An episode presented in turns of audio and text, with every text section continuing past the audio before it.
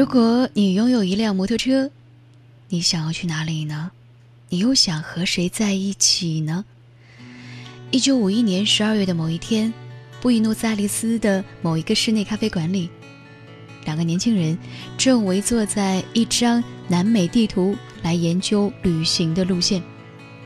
其中一个是年时二十三岁，还没有拿到医学院的毕业证书的格瓦拉；另外一个是比格瓦拉大五岁，刚刚失业的麻风病专科医生阿尔维托。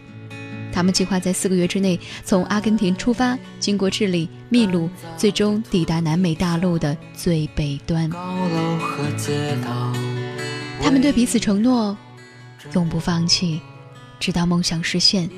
阿尔维托突然碰了一下格瓦拉的胳膊，指了指后面咖啡桌旁边一个身材肥硕的家伙。那个家伙面前摊着一张报纸，可是他已经坐在那里打起了瞌睡。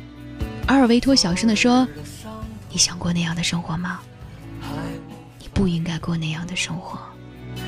我的摩托车。你不应该活成那样，朝九晚五的工作和生活，单调无趣的办公室和住处。早上，匆忙起床，匆忙的随便吃一个早餐，十分钟的路程，你只用五分钟就走到了办公室。电脑缓缓的开机的声音告诉你。他与你漫长的四目相对、息息相惜的一天就这样默默的开始了。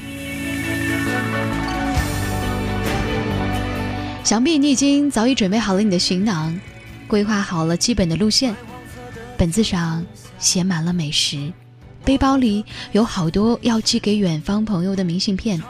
所以，买摩托的人载着你喜欢的那个人，去你想去的远方吧。一九五二年一月四号，两位摩托车骑士整装待发，格瓦拉全家一起为他送行。在电影《摩托日记》当中，这一幕被导演处理的充满了温情。林奇先生把格瓦拉叫到一边，拍着他的肩膀说：“不要把旅途想得太容易了，孩子。但事实上，我一直梦想着，我也能够做同样的事情。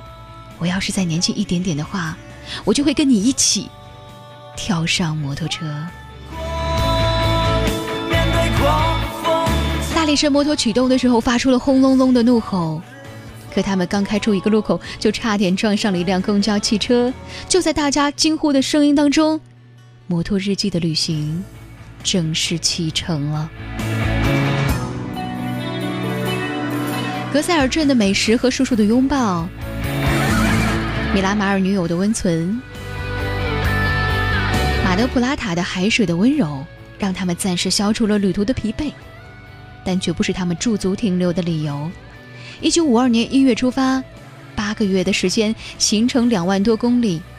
他们在摩托车车上颠簸颠簸，车子报废之后，徒步、乘船、搭便车，他们一直坚持的到达了他们想要去的地方，一直走到了南美洲的尽头。时光变得模糊了，只有年轻人一路风尘。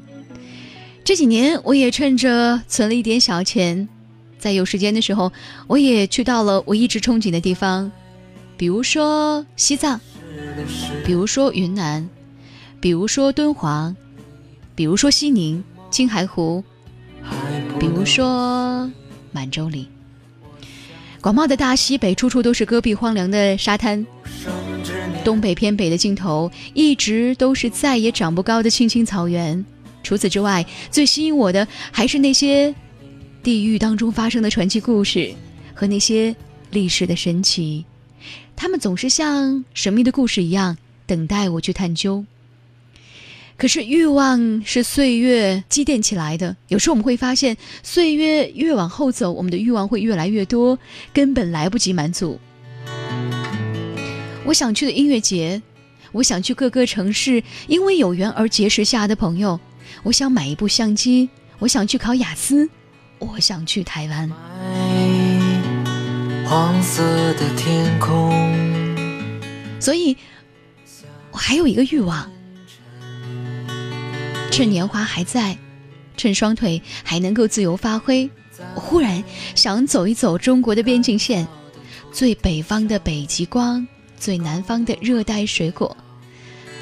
东方，我们要去看看那最先升起的太阳；西部，我们要看那充满异域风情的边陲小镇。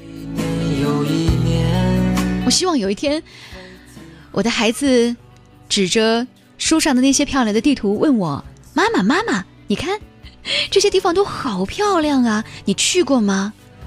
我能够特别骄傲的回答：“我去过，我当然去过。”那些年，我路过的边防连队和哨所，比你走过的桥都要多。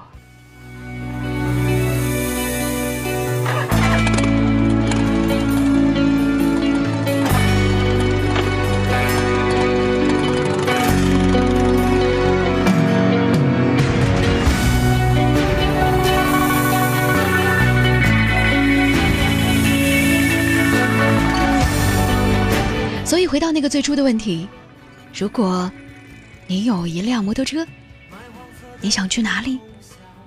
你想和谁一起去呢？超越了高楼汽车，不再留恋的景色，都在周围呼啸而过，一切都不再重要，像一道流星划过。